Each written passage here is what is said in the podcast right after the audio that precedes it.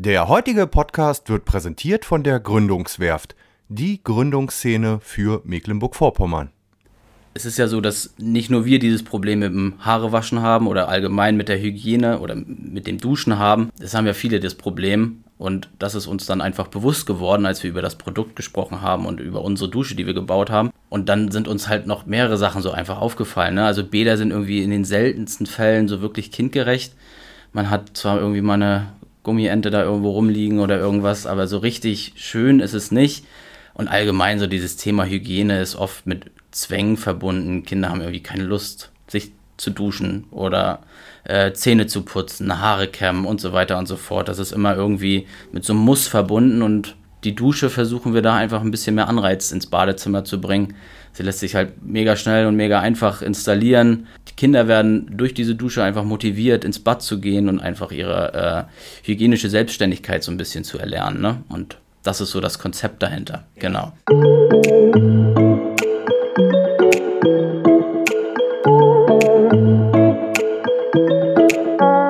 Einfach den Hahn aufdrehen, drunter stellen und los geht's mit dem Duschspaß. Möglich macht es Freddys Kinderdusche. Die Innovation aus Stralsund soll Kindern spielerisch den Weg zum Duschen und lästigen Haarewaschen vermitteln. Für glückliche Kids und zufriedene Eltern. Und damit moin und hallo zum Wellenrauschen Podcast Nummer 71. Mein Name ist wie immer Oliver Kramer und im Podcast in Kooperation mit der Gründungswerft haben ich und mein Co-Moderator Hannes Lipka diesmal mit Rico Prive gesprochen. Rico ist gebürtiger Stralsunder, Familienpapa und er hat sich was ganz Tolles ausgedacht, nämlich eine Dusche speziell für Kinder.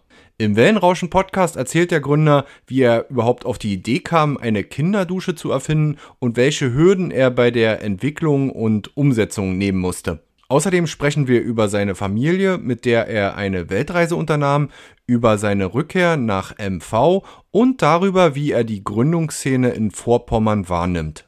Also jetzt viel Freude und jede Menge Duschspaß im Podcast mit Rico Prive von Freddys Kinderdusche. Rico Prive heute im Wellenrauschen Podcast ähm, von Freddys Kinderdusche aus Stralsund, Schrägstrich Hamburg, kommen wir gleich noch zu. Ähm, Finde es toll, dass Rico auf uns zugekommen ist, ähm, dass man auch mal so, ja, Leute hat, die, habe mich total über deinen Anruf gefreut, äh, die Eigeninitiative ergreifen und sagen, Mensch, äh, hab mir das hier bei Wellenrauschen mal angehört, Schrägstrich Gründungswerft und äh, finde find das cool und würde auch gerne mal zu Gast sein und da dem Wunsch kommen wir gerne nach. Erstmal Hallo Rico und hallo Hannes, schön, dass ihr wieder da seid. Ja, moin auch von meiner Seite. äh, Freue mich auch total hier zu sein. Noch nie in einem Podcast gewesen, auch großer Fan von dem Medium-Podcast und ja, ja bin sehr gespannt. Hannes, erstmal schön, Tat dass du wieder bei bist und ja. heute mich wieder unterstützt äh, als Co-Moderator. Was, was hörst du so, Rico, an, an Podcast? Äh, Gibt es so Lieblingsgenres oder Lieblingspodcasts? Ja, gemischtes Hack ist so der Klassiker, ne? Ich muss auch gestehen, ja. Hm. Genau, gemischtes Hack. Äh, Fußball MML höre ich sehr gerne, weil ich auch Fußball begeistert bin und ja, das sind so Lanz und Precht auch mal. Äh, haben sehr gute Themen im Moment, finde ja. ich. Äh, ab und an, äh, letzt erst vor ein paar Tagen wieder empfohlen worden und äh, sie haben ja viele Gesellschafts-, klar, zur Gesellschaft, zu unserem Stand der Dinge und äußern sich ja da auch immer sehr gut und kritisch und äh, ich mag den Lanz nicht so, aber ich mag den Precht. aber das ist rausgeschnitten. ja, dann muss ich immer Stopp machen oder aber es ist ja auch immer Geschmackssache. Und spielst du noch Fußball? Hast du überhaupt noch Zeit oder ein bisschen? Nee, aktiv äh, leider nicht mehr. Also vor der Corona-Zeit hatten wir in Hamburg so eine kleine Runde, mit der wir einmal in der Woche ein bisschen kicken waren. Mhm. Genau. Ähm, ja, aber jetzt, seitdem wir in Stralsund wohnen, oder auch durch die Corona-Zeit erstmal und dann jetzt seitdem in Familie, Alter. Leider nicht mehr so viel Zeit, aber ich hoffe, dass ich da irgendwie bald wieder angreifen kann. Fängst ja mal wieder an. Ähm, wir sprechen heute über Freddys Kinderdusche. Ähm, hab natürlich auch erstmal gegoogelt, was ist das überhaupt? Was muss man sich drunter vorstellen? Und ähm, du kannst natürlich gleich mal erklären, was, was sich dahinter verbirgt. Wir wollen natürlich dich als Startup, als Mensch natürlich auch kennenlernen. Ähm, erzähl vielleicht erstmal, wie seid ihr auf die Idee gekommen, so ein, so ein Start-up oder ein Unternehmen zu gründen und äh, Freddys Kinderdusche sozusagen ins Leben zu rufen? Ja, sehr gerne. Also wir waren ähm, also meine Partnerin und ich äh, waren 2019 mit unserer Tochter, die war damals zwei, waren wir im Urlaub in Frankreich, sind da mit dem Camper rumgefahren Ähm, und auf den Campingplätzen, gerade in Frankreich, waren so kleine Duschbereiche für Kinder, alles auf Kinderhöhe angebracht. Und ja, gerade damals hatte unsere Tochter große Probleme so mit dem Thema Duschen, hatte immer keine Lust, sich unter die Dusche zu stellen. Wasser auf dem Kopf, äh, Haare waschen, Haare in den, äh, Wasser in den Augen. Und ja, auf dem Campingplatz hat das wunderbar funktioniert und ich war total begeistert und dachte, alles klar, sowas brauchst du für zu Hause auch. Wir sind nach Hause gekommen, ich habe geguckt und ja, leider gab es nicht so richtig was Adäquates, äh, was Ansprechendes und dann habe ich mir gedacht, okay, wenn es nichts gibt, dann tüftel ich mal ein bisschen, probiere da ein bisschen was aus, habe mir verschiedene Materialien irgendwie bei, bei Amazon bestellt, war im Baumarkt viel unterwegs und ja, habe dann eine Kinderdusche entwickelt und habe das auch erstmal so ein bisschen liegen lassen, weil ich dachte, okay, jetzt ist mein Problem gelöst. Ähm, aber immer wenn Freunde, Familie äh, mal irgendwie zu Besuch waren bei uns in Hamburg, ähm, fanden die das total cool mit der Dusche und haben gesagt, ja Mensch, was hast du denn da? Wo kann man das kaufen vor allen Dingen? Und dann habe ich gesagt, ja, habe ich selbst gebaut. Dann meinten sie, ja, alles klar. Oder habe ich dann gedacht, na okay, alles klar, vielleicht macht es ja Sinn, ähm, das auch mal ja, kommerziell zu versuchen und kommerziell zu vertreiben. Ja. Äh, bist du jetzt, greife ich vielleicht schon mal wieder eine Frage vor, ähm, so handwerklich, ähm, dass du sagst, oder warst du schon früher so ein Tüftler als äh, Kind oder Jugendlicher, dass man schon anfängt, ein bisschen zu bauen, hat das vielleicht möglicherweise auch von Eltern mitbekommen oder äh, bist du so ein Typ oder kam das einfach so spontan? Ja, doch, ich würde mich schon so einschätzen. Also in der Jugend oder in, in den Kindertagen habe ich doch schon sehr, sehr viel gebastelt, äh, viel Holzarbeiten gemacht, hatte bei uns unten im Haus irgendwie so eine kleine, meine Eltern haben mir so eine kleine Werkstatt eingerichtet, wo ich dann irgendwie cool. ja, rumbasteln konnte und kreativ mich ausleben konnte und ja, genau. Ja. Erzähl mal, was ist das Prinzip oder welches Konzept steckt hinter der Kinderdusche? Ähm, das Problem hast du vielleicht schon mal gerade angedeutet, wo ihr da in Frankreich wart. Klar, die Kinder äh, mögen es nicht immer zu duschen, beziehungsweise man braucht, ich kenne das ja von den eigenen, ich habe zwei Töchter, äh, eine Anlaufphase. Wenn sie dann erstmal drunter stehen, dann geht's, aber gerade Haare waschen ist ja auch ein Problem. Ja, also oft ist es ja so, und das ist uns dann natürlich auch aufgefallen, ähm, als wir selbst das Problem hatten, es ist ja so, dass nicht nur wir dieses Problem mit dem Haarewaschen haben oder allgemein mit der Hygiene oder mit dem Duschen haben. Das haben ja viele das Problem. Und das ist uns dann einfach bewusst geworden, als wir über das Produkt gesprochen haben und über unsere Dusche, die wir gebaut haben. Und dann sind uns halt noch mehrere Sachen so einfach aufgefallen. Ne? Also Bäder sind irgendwie in den seltensten Fällen so wirklich kindgerecht. Man hat zwar irgendwie mal eine Gummiente da irgendwo rumliegen oder irgendwas, aber so richtig schön ist es nicht. Und allgemein so dieses Thema Hygiene ist oft mit Zwängen verbunden. Kinder haben irgendwie keine Lust, sich zu duschen oder äh, Zähne zu putzen, Haare kämmen und so weiter und so fort. Das ist immer irgendwie mit so einem Muss verbunden und ja, durch die Dusche versuchen wir da einfach ein bisschen mehr Anreiz ins Badezimmer zu bringen. Sie lässt sich halt mega schnell und mega einfach installieren. Die Kinder werden durch diese Dusche einfach motiviert, ins Bad zu gehen und einfach ihre äh, hygienische Selbstständigkeit so ein bisschen zu erlernen. Ne? Und das ist so das Konzept dahinter. Ja. Genau. Du hast uns heute mal einen Karton mitgebracht. Hannes, kommst du da ran gerade? Äh, bestimmt, jetzt, äh, bestimmt. Ich, ich, improvisiere heute. Ich mache heute den Improvisationspodcast. Du hast uns mal so einen Karton mitgebracht, weil ich auch gestehen muss, ich konnte mir anfangs nicht viel drunter vorstellen. Habe mir natürlich ein paar äh, Erklärbär-Videos äh, angeschaut. Ähm, und äh, deswegen rascheln wir heute auch gerne äh, mal so ein bisschen.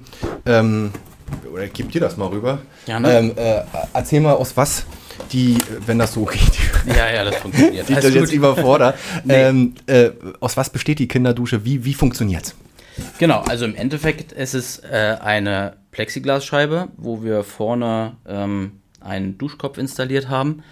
Und die Plexiglasscheibe wird durch Abstandshalter mit angebrachten Saugnäpfen dann an der Wand angebracht. Wir haben hier unten äh, am Ende des Duschschlauches einen kleinen Adapter, der wird direkt an den Wasserauslass ange äh, angebaut. Also im mhm. Endeffekt ist es wirklich äh, in fünf Minuten installiert. Eigenen Wasserschlauch ab. Man macht den Adapter ran, packt den eigenen Duschschlauch wieder an den Adapter ran und kann über diesen Drei-Wege-Hahn äh, dann umstellen zwischen Kinderdusche, Hauptdusche und was auch ganz schön ist, dass man zeitgleich mit dem Kind duschen kann. Was ja auch oft so ein Problem ist, wenn man mit dem Kind zusammen unter der Dusche steht einer steht immer im Kalten und muss frieren und auch dieses Problem ist dann mit diesem, mit diesem Adapter und mit der Dusche dann gelöst. Äh, wenn ich jetzt zum Beispiel beide Töchter gleichzeitig, was ja bei uns oft passiert, weil dann hat man gleich Doppelpack, mhm. äh, äh, gleichzeitig unter der Dusche ist eigentlich auch gut. Die große kann da unter der großen Dusche und die kleine genau. unter der kleinen, ne? Das ja. ist auch nochmal gut. Ja, ja, auf jeden Fall. Und wir sind auch schon dabei, äh, dahingehend uns noch ein bisschen weiterzuentwickeln, vielleicht auch mal eine eine Geschwisterdusche zu bauen oder eine Partnerdusche, irgendwie sowas in die Super. Richtung. Da haben wir schon ein paar Ideen, was man ja. da so machen könnte. Ne? Die Plexiglasscheibe ist natürlich auch hübsch äh, illustriert. Ihr habt eine genau. Illustratorin äh, engagiert äh, und ähm, ja, was, was gibt es da so für Motive? Das sieht wirklich cool aus. Ich habe mir das auf, einer, auf der Website schon angeschaut. Genau, also wir haben zwei Motive, die wirklich äh, von einer Illustratorin äh, gezeichnet wurden. Ähm, da haben wir zum einen eine Pinguinfeuerwehr, die sehr verrückt und lustig aussieht. Wir haben äh, das zweite Bild von der Illustratorin ist ein Elefant, der gerade eine kleine Maus abduscht. Genau, und sonst haben wir einen großen Wal, ähm, der auch sehr, sehr gut ankommt. Wir haben einen surfenden Dino, äh, aber auch so ein paar neutralere äh, Motive, die dann, ja, die nicht ganz so kindlich aussehen. Ähm, gerade für Eltern, die jetzt äh, das nicht ganz so bunt im Bad wollen. So haben wir zum Beispiel auch einfarbige Motive oder mal, wo ein paar bunte Punkte nur drauf sind, die so ein bisschen in die Kinderrichtung gehen, aber jetzt nicht ganz so ganz ja. so krass kindlich sind. Ne? Okay, cool. Also, ähm, dann waren wir ja vorhin stehen geblieben. Du hast das vielleicht bekannten Freunden, wie das ja so ist. Und dann haben die alle gefragt, ja, wie macht man? Und dann habt ihr losgelegt. Und äh, erzähl mal was zu eurem Team. Ihr seid ja da wirklich, äh, die Familie ist das Team, kann man sagen. Und wie habt ihr angefangen? Also, wie, wie ging es los? Was waren eure ersten äh, Gehversuche sozusagen mit der Kinderdusche? Ja, also ich habe dann äh, ein Jahr später, also im September 20, ähm, habe ich meinem Bruder von der Idee erzählt und habe gesagt, ja, irgendwie ich da bin ich da auf was gekommen, äh, was sich vielleicht lohnen würde, mal ein bisschen größer auszuprobieren. Der war auch sofort Feuer und Flamme. Äh, ja, meine Freundin war von Tag 1 natürlich äh, mit dabei, auch äh, immer schon begeistert von dem Produkt gewesen, weil es natürlich auch gut funktioniert hat. Genau, und dann haben wir uns überlegt, wie fangen wir an? Ich habe dann eine Firma gegründet, einfach ein kleines Einzelunternehmen, schnell und unkompliziert. Und dann haben wir die ersten 100 Einzelteile bestellt, haben das zu meinem Bruder geschickt, ähm, weil der in Hamburg ein bisschen größere Räumlichkeiten hatte. Wir haben in Hamburg in einer relativ kleinen Wohnung gewohnt und er hat mit Keller äh, eine Wohnung. Und da haben wir dann angefangen, einfach mal äh, die ersten 100 Stück zusammenzubauen. Und ja, es war schon ein bisschen komplizierter, weil der erste Prototyp lief äh, perfekt, war ja einfach schnell. Und wenn man dann anfängt in Serie sozusagen zu produzieren, äh, ja, ist uns bei der ersten Dusche dann sofort aufgefallen, okay, das ist nicht richtig dicht und ja, wir standen mit nassen Hosen unten im Keller und äh, ja, haben uns sehr geärgert, was wir hier eigentlich machen und was das Ganze soll.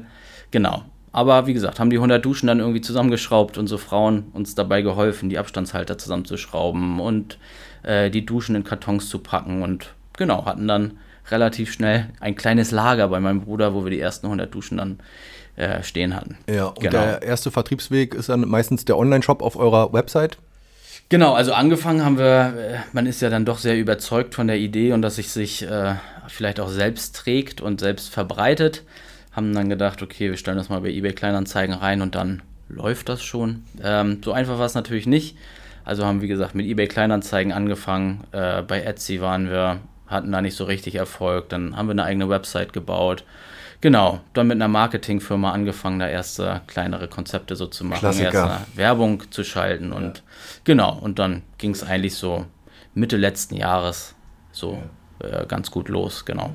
Wir sind ja hier äh, sozusagen beim Wellenrauschen-Podcast äh, Meets äh, Gründungswerft auch immer, ähm, ja, dass wir den Gründern äh, gerade in der Anfangsphase so ein bisschen was auf den Weg geben wollen. Was ist denn so dein äh, beruflicher Hintergrund gewesen oder ist es vielleicht noch, dass du sagst, ähm, äh, ich habe die Motivation oder Bock, einfach mich äh, selbstständig zu machen. Wie, wie, wie passte das zusammen? Oder wie passt das heute vielleicht noch zusammen? Ja, ja. ja also ich bin äh, Bauingenieur, habe in Dresden studiert und bin dann 2015 nach Hamburg gegangen, habe erst als Bauleiter gearbeitet, dann haben wir unsere erste Tochter gekriegt, äh, waren dann ein Jahr auf Weltreise mit unserer Tochter und dann sind wir, genau, und dann habe ich in der Behörde in Hamburg angefangen. Äh, wir kümmern uns in unserem Team um die Instandhaltung von Kai-Anlagen mhm. führen da so kleinere Projekte oder kleinere Maßnahmen, kleinere, mittelgroße Maßnahmen durch.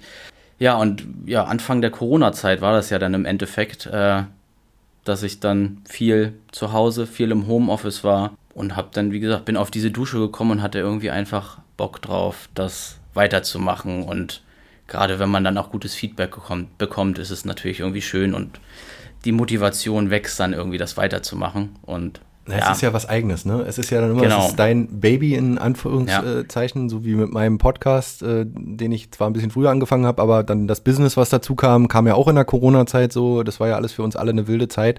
Ähm, aber wenn ich mal so direkt fragen darf, ist das dann irgendwann, wenn das vielleicht hoffentlich, wir wollen es alle hoffen, gut läuft, äh, dann auch der Antrieb für dich zu sagen, ich mache das Vollzeit oder ist das alles noch ein bisschen vage? Ja, Stand jetzt ist es vage, aber auf jeden Fall ist das das Ziel, ja. dass ich das äh, mal hauptberuflich machen möchte. Ähm, ja, ich, also auch das Bauingenieur-Dasein macht mir sehr, sehr viel Spaß und ich gehe da total drin auf. Ähm, aber wie du auch gerade schon gesagt hast, wenn man was Eigenes hat, wo man auch äh, an nichts gebunden ist, sein eigener Chef ist, das ist einfach so auch genau mein Ding, so, so zu arbeiten, dass ich ja, ich kann mir selbst Aufgaben suchen, ich kann mir selbst, ich kann gut Probleme, äh, Probleme lösen, mir Sachen überlegen und das ist irgendwie so, ja, so dieser Ansatz auch vom, vom Selbstständigsein ja irgendwie, ne?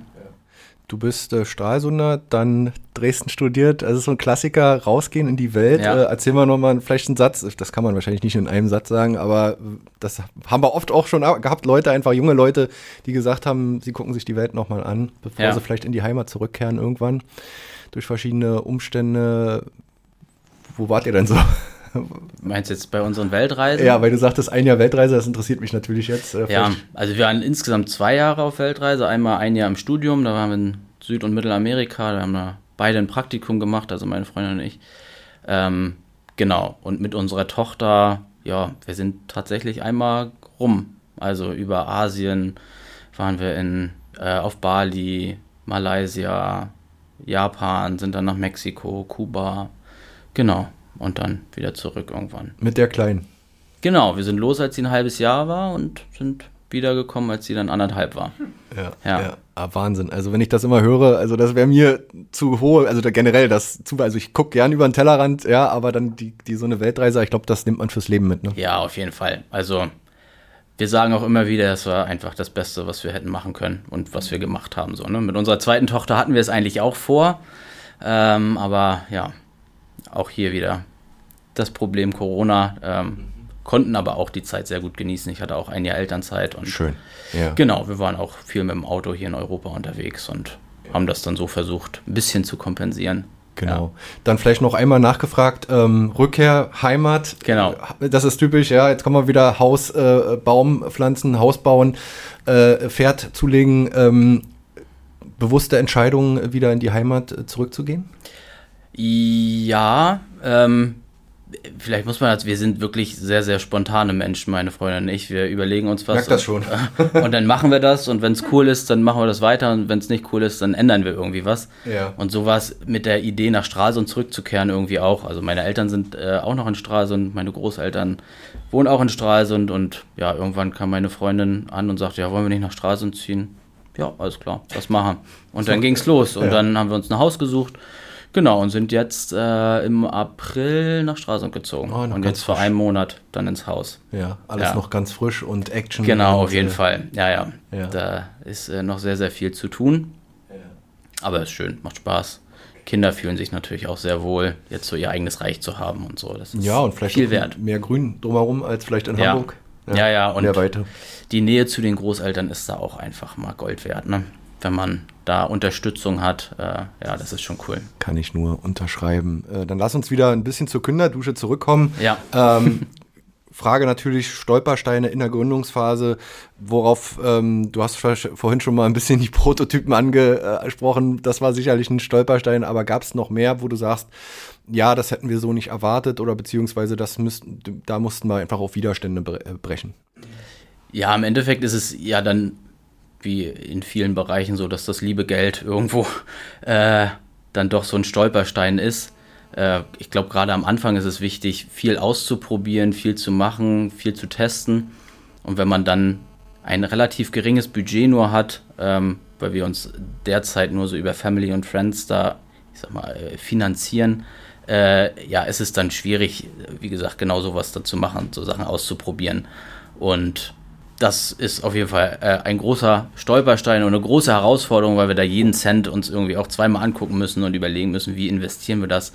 Ähm, legen wir es zurück, zahlen wir was zurück oder ja, reinvestieren wir das sozusagen wieder in die Firma. Und ja, das ist auf jeden Fall ein sehr, sehr großer Punkt. Wir hatten am Anfang, äh, wurde unser Facebook-Konto gesperrt, das war irgendwie vier Monate lang gesperrt, auch anstrengend. Ähm, Gerade wenn man dann irgendwie ein paar Bilder erstellt hat, ein bisschen Werbematerial erstellt hat und auf einmal ist dann das Facebook-Konto dicht, dann Weil da Kinder nervt zu sehen waren oder? Äh, nee, ich weiß es, im Endeffekt war irgendwas war falsch eingetragen da bei unseren ja. Firmendaten. Ja. Ähm, so. Unsere Marketingfirma wollte sich eigentlich auch darum kümmern und sagte immer, ja, haltet mal den Ball flach, die Facebook-Leute, die müssen sanft angepackt werden und den darf man nicht, die darf man nicht so nerven, weil sonst rutscht man wieder weiter runter. Ja, und nach vier Monaten war mir das dann irgendwie zu viel. Da habe ich gedacht, so, jetzt rufst du mal selber an und dann hat sie mir da auch sehr, sehr schnell weiterhelfen können und dann war es wieder entsperrt und dann konnte es losgehen. Manchmal, genau. Manchmal ist selbst der Mann. Ja, genau. Also ja ich habe da auch oft, also vier Monate ist natürlich lang, weil ich da auch sehr vertraut habe auf äh, die Marketingfirma, weil ich natürlich auch wenig Ahnung davon so hatte. Ich will Probleme, wenn sie auftreten, eigentlich sofort lösen und das vom Tisch haben, weil mich das sonst, glaube ich, auch zu sehr belastet. Habt ihr denn ja. Alternativen dann genutzt in der Zeit, in den vier Monaten? Oder habt ihr dann, sag ich mal, das Social Media eher so ein bisschen nach hinten getan vom Marketing? Wir haben äh, in der Zeit dann angefangen, mit Influencern so erste Kontakte aufzunehmen. Ähm, Gerade die größeren Influencer sind ja doch sehr teuer und lassen sich ihre Beiträge sehr, sehr gut bezahlen.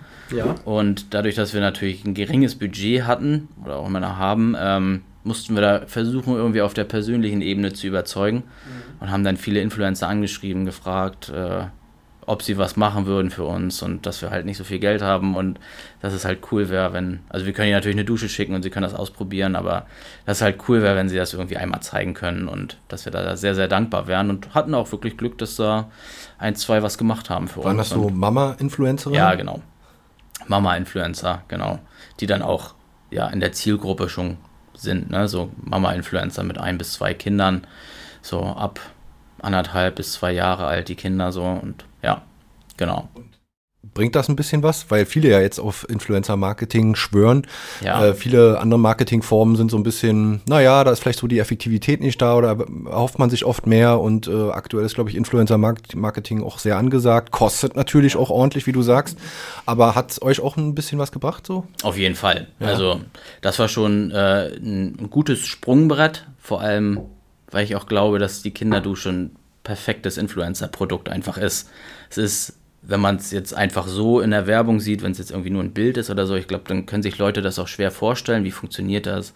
Hält das bei mir überhaupt? Und ja, ich glaube, da sind zu viele Fragen offen und wenn das ein Influencer dann in äh, seiner Story vorstellt, dann ähm, ja, verstehen Leute das, werden emotional davon abgeholt und ja, lassen sich da sehr, sehr schnell vom Kauf überzeugen. Ähm, ja, dann äh, gehen wir vielleicht noch mal ein bisschen in die Tiefe. Ähm, wo lasst ihr fertigen? Wie funktioniert das Ganze sozusagen? Äh, Fertigung, Absatz ähm, und ähm, ja, dem dann vielleicht noch mal anschließend, wer sind eure Partner? Wo, in welche Projekte habt ihr so ein bisschen, mit wem habt ihr kooperiert? Darüber können wir vielleicht auch noch mal sprechen. Aber vielleicht erstmal so die Produktion. Wie, wie habt ihr das gelöst? Ja, ja wie gesagt, die ersten 100 Stück äh, bei meinem Bruder im Keller gebaut. Und dann haben wir uns gedacht, okay, so neben der Arbeit ist das natürlich dann auch viel zu viel noch äh, zu wuppen.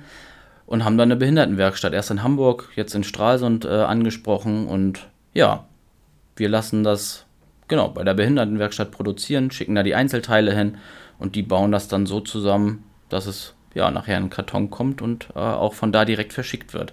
Genau, und wir sind da wirklich sehr, sehr zufrieden. Also gerade Jetzt lassen wir nur noch in der Behindertenwerkstatt von Stralsund äh, produzieren und ja, die machen einen super Job und auch die Mitarbeiter sind da total zufrieden, weil sie ein Produkt herstellen, was nachher auch so verkauft wird. Äh, und sie stellen das ja wirklich von, von Anfang bis zum Ende, bis es nachher in Karton kommt, machen sie ja alles selber da. Und ja, da haben wir auch schon sehr, sehr gutes Feedback so bekommen von den Gruppenleitern, dass äh, die da die Mitarbeiter sehr zufrieden sind. Und ist ja auch immer freuen. sehr dankbar so, ne? Also ja. weil man ja gleichzeitig dieses soziale Ding einfach dabei auch mal ein bisschen berücksichtigt. Ne? Also, ja. Als wenn man jetzt irgendwo, keine Ahnung, wo fertigen lässt und also ist ja auch ein Win-Win, ne? Muss man ja auch sagen. Ja, auf jeden Fall, genau.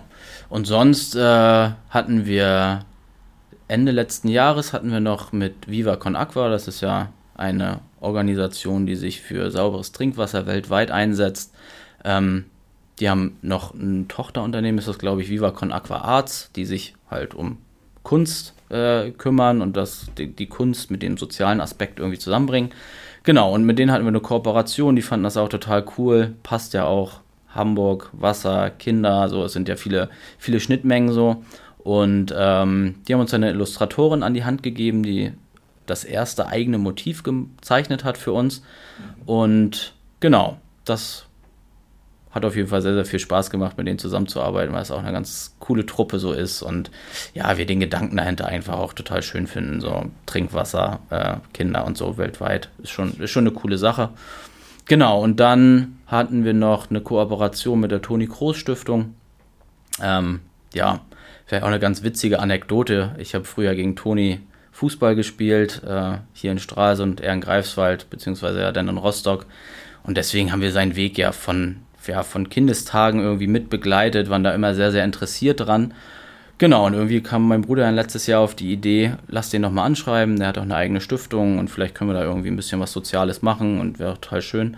Ja, und die haben uns auch mit offenen Armen aufgenommen und den haben wir dann, ich glaube, sieben, sechs oder sieben Duschen gespendet und ja, die haben das dann auch bedürftigen Kindern gegeben und die haben sich auch total gefreut und fanden das total schön und ja, Genau. Und das ist vor allen Dingen was auch in der Region. Ne? Also das ja. ist ja Toni Groß Stiftung, kennt man ja äh, für Vorpommern. Äh, natürlich, die arbeiten natürlich mit vielen Partnern bundesweit zusammen, keine Frage.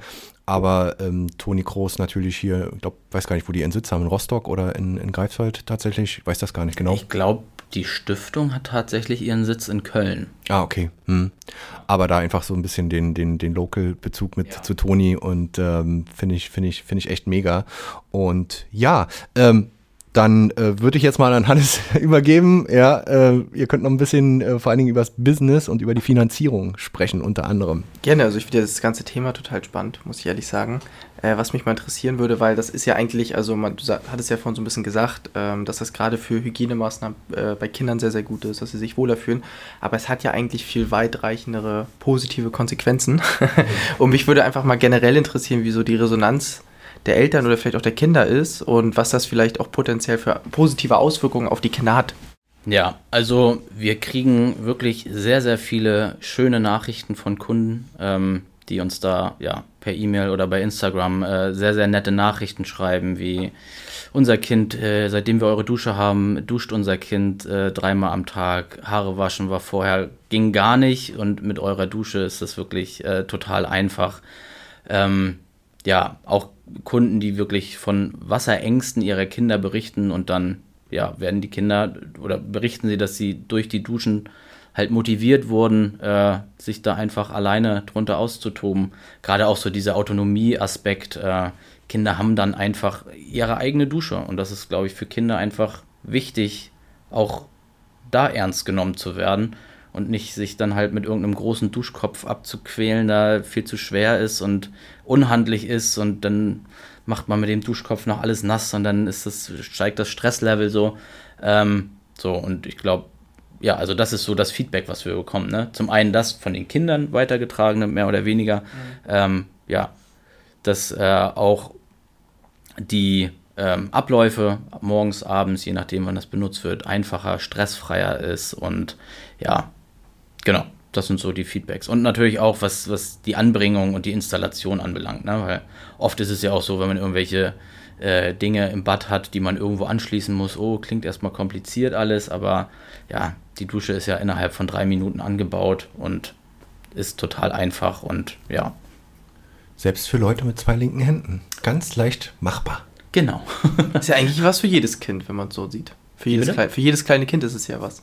Genau, also unsere Zielgruppe startet so mit anderthalb bis zwei. Mhm. Genau, das ist ja auch so die Zeit, wo dann diese Autonomiephase dann losgeht. Ja. Ähm, gut, unsere Tochter ist da jetzt vielleicht nicht so, dass das, äh, ja, die kann man jetzt vielleicht nicht so als Beispiel ranziehen, weil sie natürlich mit den Duschen aufgewachsen ist. Aber unsere Kleinste ist dann auch, seitdem sie eins ist, steht sie da eigentlich, also seitdem sie stehen kann, steht sie unter der Dusche. Mhm. So.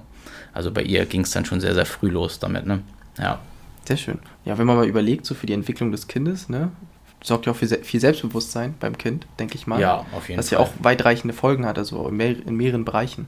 Ja, also wie gesagt, so das alleine machen ist einfach ein sehr, sehr großes Thema bei Kindern und ja, bringt Selbstbewusstsein, macht die Kinder einfach glücklich, wenn sie was Eigenes haben und auch macht die Kinder einfach stolz. So, ne? Mhm. Oh, ich habe jetzt eine eigene Dusche.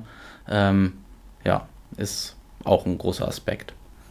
Jetzt, wir haben ja jetzt ganz viel so ein bisschen den Ist-Zustand betrachtet. Was ist denn so das weitreichende Ziel von dir? Wo soll es irgendwann mal hingehen? Was ist da so dein, deine Vision? Das würde mich mal interessieren. Also unsere Vision ist, dass wir ähm, ja, neben den Duschen auch noch weitere Produkte mit äh, ins Portfolio aufnehmen, um einfach dieses ganze Hygienethema im Badezimmer wesentlich kinderfreundlicher zu gestalten. Es gibt zwar hier und da schon Produkte dafür, aber ich glaube, da kann man noch sehr, sehr viel machen.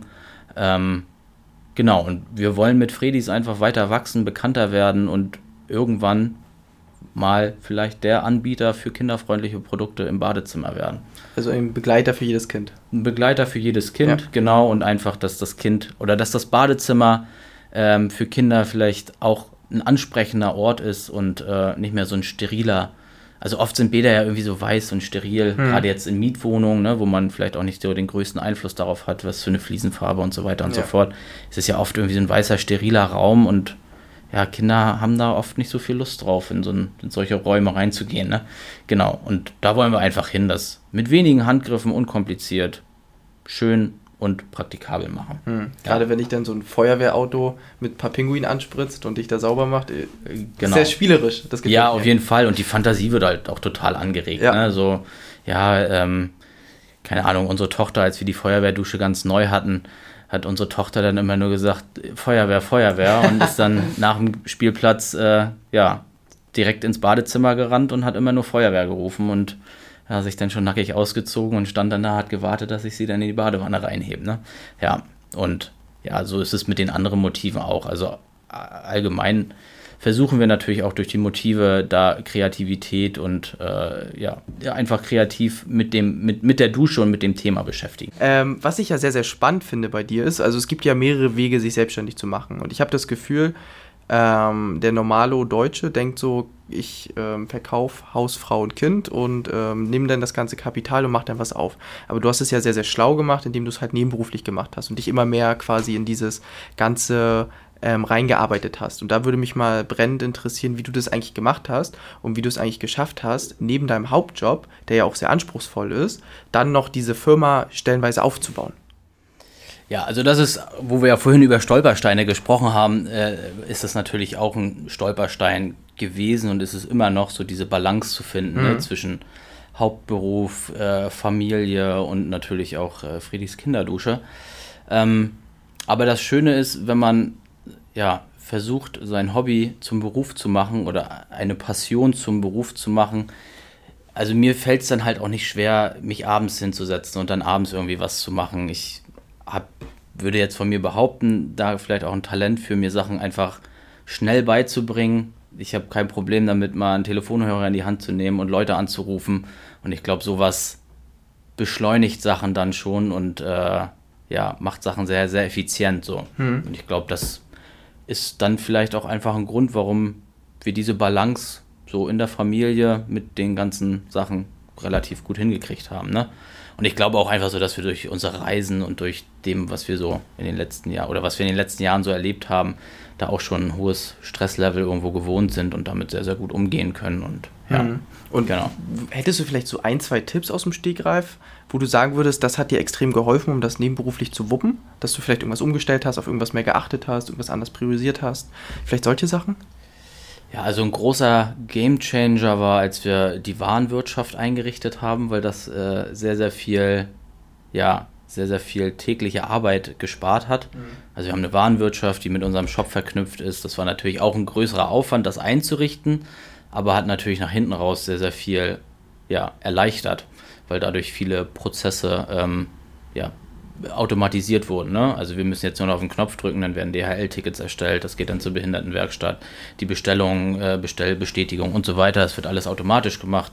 Wir haben da ähm, ja unsere Produktion mit dran geknüpft, so dass wir da auch äh, tracken können, wenn jetzt Bestände leer gehen und so weiter und so fort. Das war schon äh, ja ein sehr sehr großes Hilfsmittel, da schneller zu schneller zu sein. Ne?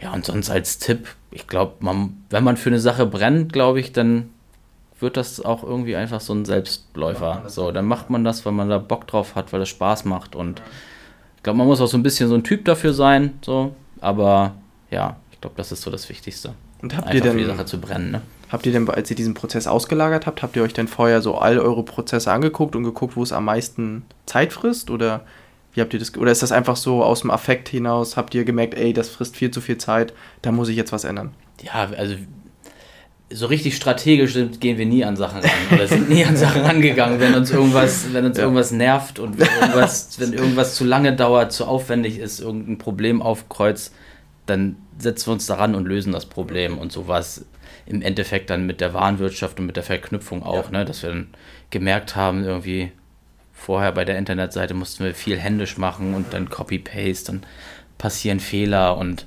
ja, ähm, genau, und dann haben wir gesagt, so, alles klar, lass da was ändern und dann machen wir das, dann setzen wir das um und dann.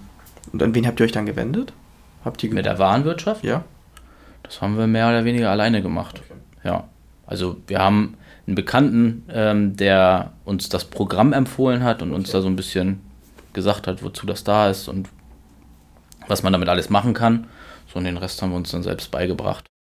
Ähm, du warst ja jetzt auch lange in Hamburg tätig und oder bist es noch und bist ja auch viel in Vorpommern unterwegs, dadurch, dass du jetzt auch da wohnst. Und hast du quasi in beide Gründerszenen mal so einen Einblick bekommen? Oder nur in die eine? Oder also wie würdest du das quasi bewerten? Das würde mich mal interessieren. Ja, in Hamburg hatte ich das Gefühl, dass es alles ein bisschen distanzierter ist. Mhm. Ähm, kann natürlich auch daran liegen, dass wir wirklich ja direkt in der Corona-Zeit gegründet haben. Mhm. Ähm, aber in MacPom wurde mir das Leben einfach einfach einfacher gemacht. also ja, vielleicht auch wieder eine glückliche Fügung, aber also wie gesagt, in Hamburg hatte ich Probleme, irgendwie in eine Gründerszene reinzukommen. Vielleicht habe ich mich auch zu wenig gekümmert, vielleicht war ich auch zu sehr mit den Themen, die so auf dem Tisch lagen, beschäftigt. Mhm.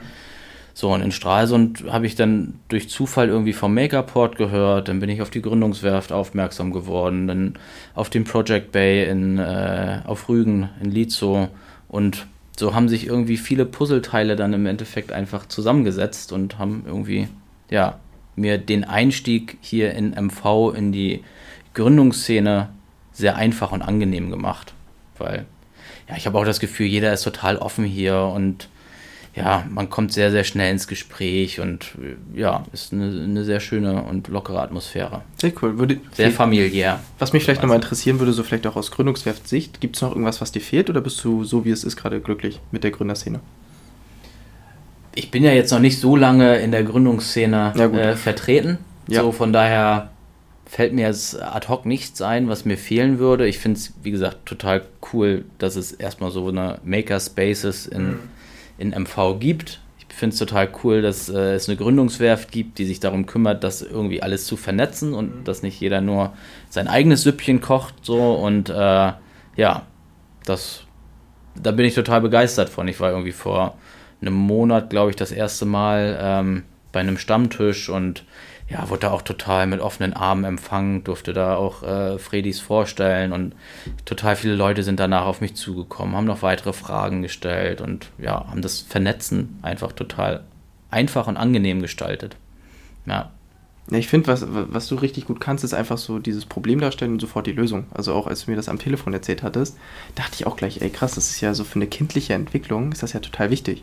Und ich glaube, so könnt ihr auch viel mit eurem Marketing machen, ne? Weil also gerade so das Thema Marketing bei händischen Produkten finde ich immer total spannend, weil mhm. wir haben in der Szene hier viele ähm, wie, digitale Sachen, kann ich so nennen? Ja, genau, ne? Digitale Produkte. Genau, Apps, äh, Programme und ähnlichem. Und sehr, also im Verhältnis, weniger händische Sachen.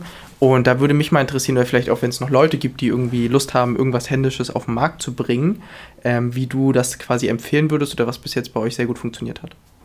Also sehr gut hat, äh, was ich ja vorhin auch schon angesprochen habe, einfach das äh, Influencer-Marketing ja. was gebracht. Also ich glaube, so eine also kann, kann man jetzt nicht für alle Produkte sagen, aber für unser Produkt, so das Vorführen, Zeigen, eine eigene äh, Beurteilung zu dem Produkt direkt zu sehen und zu hören, glaube ich, bringt schon sehr, sehr viel. Ähm, ja, wir hatten ja, wie gesagt, auch eine Marketingfirma. Das war dann nachher nicht mehr so erfolgreich, weil ja, die vielleicht auch nicht, nicht so kreative Wege gegangen sind und wir da nicht so das Gefühl hatten, dass das so gut funktioniert. Genau, aber wie gesagt, mit den, äh, mit den Influencern, das ist auf jeden Fall ja eine ne, ne, gute Sache, um da schnell ähm, ein bisschen Bekanntheit zu erreichen. Ne? Habt ihr denen auch den Influencern so vorgegeben, wie sie es quasi darstellen sollen? War euch da irgendwas wichtig oder habt ihr, den einfach, habt ihr die einfach machen lassen? Ja, wir haben ihnen so einen kleinen Leitfaden gegeben, mhm. einigen auf jeden Fall. Äh, aber vielen haben wir auch gesagt, ja, so ungefähr, du machst das eh immer so authentisch, mach das einfach, weil ich glaube, dann verkauft es sich auch am besten, wenn, wenn jemand auf der anderen Seite sozusagen das Gefühl hat, dass die Person das Produkt wirklich cool findet und nicht nur sagt, dass sie es cool findet. So, und deswegen haben wir den Influencern da meistens freien Raum gelassen und haben, ja, gesagt, lasst euch was Cooles einfallen, wir mhm. sind gespannt, wie ihr das macht. Ja. Und ich finde, das funktioniert ja nicht nur bei Influencern, sondern auch so oft, habe ich auf jeden Fall die Erfahrung gemacht, oft im Leben, dass wenn man Leuten Freiraum gibt, dass sie sich dann sehr, ja, auch gut motivieren lassen und äh, einfach selbst äh, da sehr kreativ werden. Hm. Und habt ihr auch was, also habt ihr dann auch so mit Mund-zu-Mund-Propaganda gearbeitet oder eher weniger? Eher weniger. Ja. Ähm, wir hatten eine Zeit lang so kleine Ausmalkärtchen noch mit ins Paket gelegt, äh, wo unser Elefantenmotiv dann drauf war, wo dann drauf stand, hier mal mal aus und schick uns mal ein Foto davon. Solche kleineren Aktionen hatten wir schon, aber wir merken, ähm, jetzt wo wir ein paar Monate komplett ohne Marketing unterwegs sind, weil wir uns jetzt erstmal so ein bisschen strategisch aufstellen wollen, äh, merken wir, dass trotzdem noch sehr, sehr viele die Dusche kaufen. Und ähm, das muss dann im Endeffekt ja über Mund-zu-Mund-Propaganda oder nicht nur, aber ein großer Teil, kann ich mir vorstellen, kommt durch Mund-zu-Mund-Propaganda. Und wir kriegen auch dahingehend viele Nachrichten, dass dann Kunden schreiben, ja, super Sache und ich habe dich jetzt schon oder wir haben eure Firma jetzt schon weiterempfohlen und euer Produkt jetzt schon weiterempfohlen und so. Das hören wir auch oft ähm, von unseren Kunden. Und seid ihr da nur mit Familien im Austausch oder auch mit Unternehmen oder ähnlichem? Wir haben äh, angefangen, Hotels zu kontaktieren, mhm. Kinderhotels, Familienhotels. Ähm, sind da gerade dabei, so ein bisschen ein paar Sachen auszuprobieren. Wir hatten eine größere Bestellung aus äh, Österreich, da hat ein Kinderhotel uns ein paar Duschen abgenommen. Ähm, und hier in MV haben wir jetzt auch ein Hotel, mit dem wir ein bisschen zusammen, das heißt zusammenarbeiten, schon zusammenarbeiten. Die probieren so ein paar Sachen aus, die wir einfach mal testen wollen, äh, um zu schauen, wie kommt man am besten in das Hotelgewerbe rein und wie nehmen Kunden und Gäste dann auch unsere Dusche in Hotelzimmern wahr um da einfach ein bisschen mehr Erfahrung zu bekommen. Genau. Sonst haben wir einen kleinen Laden äh, auf der Schanze in Hamburg, wo die Duschen verkauft werden. Genau. Und ja, waren auch schon mit größeren äh, Firmen da im Austausch und hätten da natürlich auch Interesse dran, dann ja, größere Stückzahlen an äh, Einzelhändler zu verkaufen. Ja. Vielleicht noch eine Sache, die mich extrem interessiert. Du hattest vorhin gesagt, dass ihr ja nicht das höchste Budget hattet und dass ihr auch doll darauf achten musstet. Und gerade so marketingtechnisch ist ja immer, also wenn, was ich immer so mitbekomme von Firmen, ist gerade Marketing eine ziemlich hohe Ausgabe. Mhm. Und jetzt hattet ihr, hat, oder hattest du gesagt, dass ihr viel mit der persönlichen Note überzeugt habt, mhm. weil ihr ja gar nicht die Ressourcen dazu hattet. Was habt ihr denn, oder was würdest du sagen, was ist denn eure persönliche Note? Was habt ihr anders gemacht? Habt ihr, seid ihr persönlich zu den Leuten, habt ihr mit denen telefoniert oder habt ihr eine Geschichte erzählt? Was genau? Wie würdest du das? Also wir haben auf jeden Fall ein sehr offenes Ohr für unsere Kunden. Mhm. Ähm, wenn Feedback kommt, also wir beantworten Nachrichten super schnell, mhm. äh, wenn es Probleme gibt, ja, auch hier wieder versuchen wir die Probleme sehr schnell zu lösen, versuchen auch einfach, ähm, also wenn es Probleme gibt, sind wir erstmal schuld und nicht der Kunde. Mhm. So, das ist so unser Ansatz. Ne? Und ähm, ja, wie gesagt, versuchen so schnell Probleme zu lösen, aus der Welt zu schaffen. Das freut die Kunden. Gerade heutzutage wollen alle irgendwie immer schnell eine Antwort haben und ja, schnell Probleme auch gelöst bekommen. Und ja, wie gesagt, das ist, glaube ich, das eine. Und wir sind, glaube ich, auch einfach oft nett und freundlich so zu den Leuten und locker. Und ich glaube, auch das überzeugt und ja, bringt so eine persönliche Nähe dann auch zu unseren Kunden. So, ne? Und das hat ja. dann auch die Influencer quasi überzeugt. Genau, im Endeffekt denke ich schon, dass unsere Nachricht, die wir dann auch sehr persönlich geschrieben haben, ähm, sehr personalisiert, nicht nur irgendwie einen Dreizeiler reingeklatscht, sondern da auch ein bisschen mehr zugeschrieben. Ähm, denke ich schon, dass das äh, auch die größeren Influencer da irgendwie überzeugt hat und die sich gedacht haben, ach Mensch, irgendwie ist das ja ganz nett lass denen doch mal den Gefallen tun und da vielleicht mal für günstiger oder für gar kein Geld äh, äh was in die Kamera halten. Ja. Sehr cool, das freut mich auf jeden Fall.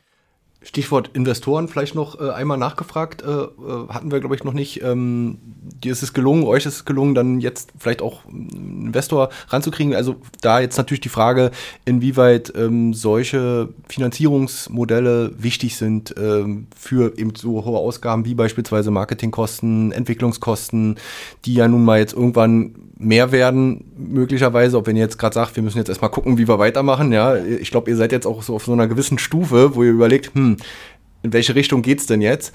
Ähm, ja, wie wichtig ist da jetzt die Finanzierung? Das fragen wir alle Startups hier. Die einen sagen, nö, Kredit ist okay, oder andere sagen, Kredit auf gar keinen Fall, kein Fremdkapital in dem Sinne.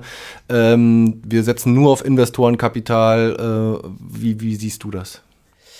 Ja, also erstmal zu dem Investorenthema. Wir haben da noch nichts in trockenen Tüchern. Wir sind jetzt gerade dabei, so mit ersten Investoren zu sprechen und haben da erste Gespräche geführt. Ähm, auch ein sehr spannendes und großes Thema. Und für uns ist es einfach so, dass wir schon durch, ja, wie gesagt, Family and Friends einiges an Geld äh, in, die, in die Duschen gesteckt haben. Wäre jetzt für uns ein, äh, ein Kredit, glaube ich, auch gar nicht mehr ähm, was heißt machbar, aber äh, hätten wir jetzt gar kein Interesse daran, uns da ja vielleicht auch neben äh, Haus und Hof sozusagen noch mehr, mehr zu, zu, verschulden, verschulden. Ja. Äh, ist dann natürlich, ja, ist dann noch ein größerer Klotz am Bein. So. Und wenn das über die Investorenschiene läuft, ähm, finde ich das super. Auch gerade, weil wir in vielen Bereichen ja auch gar kein Know-how haben. So, und wenn dann jemand kommt und sagt, pass auf, ich habe bisschen Geld und ich äh, kenne mich im Marketing aus und weiß genau, wie ich das Produkt anfassen soll, damit es irgendwie äh, groß wird, dann sind wir dafür auf jeden Fall offen. Ne? Also cool. genau und haben da auch dann auch Lust drauf, äh, bisschen schneller zu wachsen. Zwar organisch, aber schneller organisch zu wachsen, als, ja, als wenn wir es alleine machen würden. Ne? Oder alleine machen. Cool. Ja, dann lass uns zum Abschluss äh, kommen hier. Wir haben jetzt schon eine gute Dreiviertelstunde rum. Ähm, gib uns mal einen kleinen Ausblick. Wo soll es hingehen mit Freddys äh, Kinderdusche? Welche Ziele, Visionen habt ihr noch? Hannes, du hast es eben so ein bisschen schon so angedeutet. Ähm, die Absatzmärkte, also ähm, ja, ihr habt ja aktuell beides, ne? Also Privatkunden, also B2C, äh, guckt ihr dann vielleicht stärker künftig Richtung B2B, äh, wollt an die großen Player ran so schwierig wie das wahrscheinlich auch wird. Ähm, und wie, wie, wie sind so eure Pläne, vielleicht auch was neue oder abgewandelte Produkte betrifft? Ja, also einmal zum Absatzmarkt. Ich glaube, wir müssen uns noch mehr auf äh, den B2C-Bereich erstmal um den kümmern, weil das Potenzial äh, in der Zielgruppe da einfach auch riesig ist und ähm, glaube, mit entsprechenden Maßnahmen kann man da auch noch mehr Leute, noch breit gefächerter einfach ansprechen und auch noch mehr Kunden davon überzeugen, äh, eine Dusche zu kaufen. So, von daher werden wir da jetzt erstmal unseren Fokus drauf setzen. Klar, das B2B bis, oder das, den B2B-Bereich wollen wir auch noch so ein bisschen parallel mitführen, aber ja, wie gesagt, uns erstmal wirklich auf Fokus, privat, äh, private Endverbraucher. Mhm. Genau, Endverbraucher konzentrieren. Genau, und sonst, ja, sind wir gerade dabei, äh, die Dusche, wie gesagt, weiterzuentwickeln, da, ja, dass wir da auch nicht auf der Stelle stehen bleiben, sondern auch an dem Produkt da einfach noch weiter dran rumdoktoren, äh, noch weiter dran rumtüfteln und wie gesagt, uns auch schon mal ähm, ein bisschen aufzustellen, was für weitere Produkte könnte man zu der Dusche noch mit aufnehmen und ja, genau. Die allerwichtigste, aller, allerwichtigste Frage, die mir gerade eben erst während des Gesprächs ist ja oft so eingefallen ist, wo kommt denn der Freddy her? Ah, ja, das werde ich oft gefragt. ja, äh, Freddy ist der Kosename, den meine Freundin und ich uns gegenseitig äh, geben. Oder wir nennen uns gegenseitig Fred. Fredi. Ja, also einfach. Also sie ist auch Fred und du bist Fredi. Ich und bin Fred und sie ist Fred. Und wir, ja. sind, die, wir sind zusammen die Freds. Das ja, ist ja hat cool. Sich irgendwann mal so ergeben. Das finde ich ja cool. Und irgendwann äh, hatten wir dann überlegt, ja, wie nennen wir denn dieses Produkt, die Dusche? Ähm, und haben überlegt und ich habe die Internetseite gerade gebaut und musste dann irgendwas eingeben, um erstmal was zu haben. Ach so, okay. Und habe dann gesagt, ja, was nehmen wir denn? Ja, komm, wir nehmen erstmal Fredis und dann gucken wir mal, wie es. wir können es ja immer noch mal umnennen. Ja. Ja, aber jetzt ist bei Fredis geblieben und eigentlich sind wir auch recht zufrieden mit dem Namen, ja, weil er irgendwie kommt auch gut an. Niedlich ist, schön ist.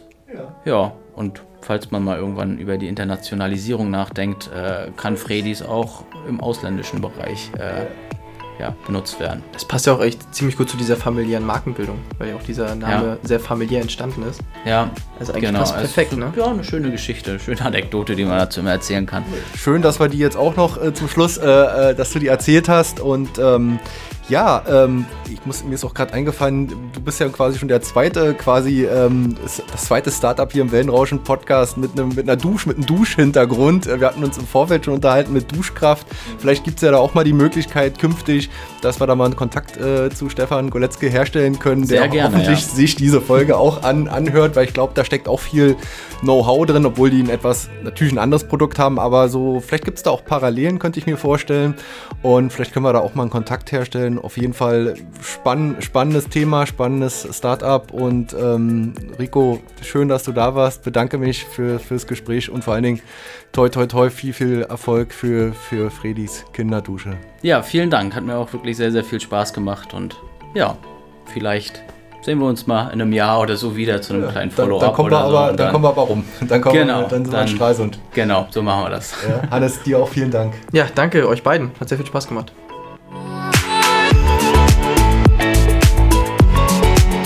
Der Podcast mit Rico Prive ist auf unserer Homepage unter www.wellenrauschen-mv.de abrufbar. Wer uns auf dem Smartphone lauschen will, findet uns bei Spotify, iTunes, Deezer und Google Podcasts. Um keine Folge des Wellenrauschen Podcasts zu verpassen, könnt ihr dort einfach auf den Abonnieren-Button drücken. Und ich würde mich freuen, wenn ihr uns auf Instagram unter Wellenrauschen-MV und auf Facebook unter Agentur Wellenrauschen folgt, sowie auf meiner Homepage meinen Newsletter, das Wellenrauschen Update, abonniert. Wenn ihr Partner von Wellenrauschen werden wollt und in unseren Podcasts euer Produkt oder eure Dienstleistung bewerben wollt, dann schreibt mir einfach eine E-Mail unter info at wellenrauschen-mv.de. Und zum Schluss wollte ich nochmal darauf hinweisen, dass wir Podcasts für Unternehmen, Vereine, Institutionen und Organisationen produzieren und Beratungen sowie Workshops für den Einstieg in die Welt der Podcasts anbieten. Schreibt uns eine E-Mail, wir würden uns über jede Anfrage freuen. Bis dahin, euer Olli Kramer.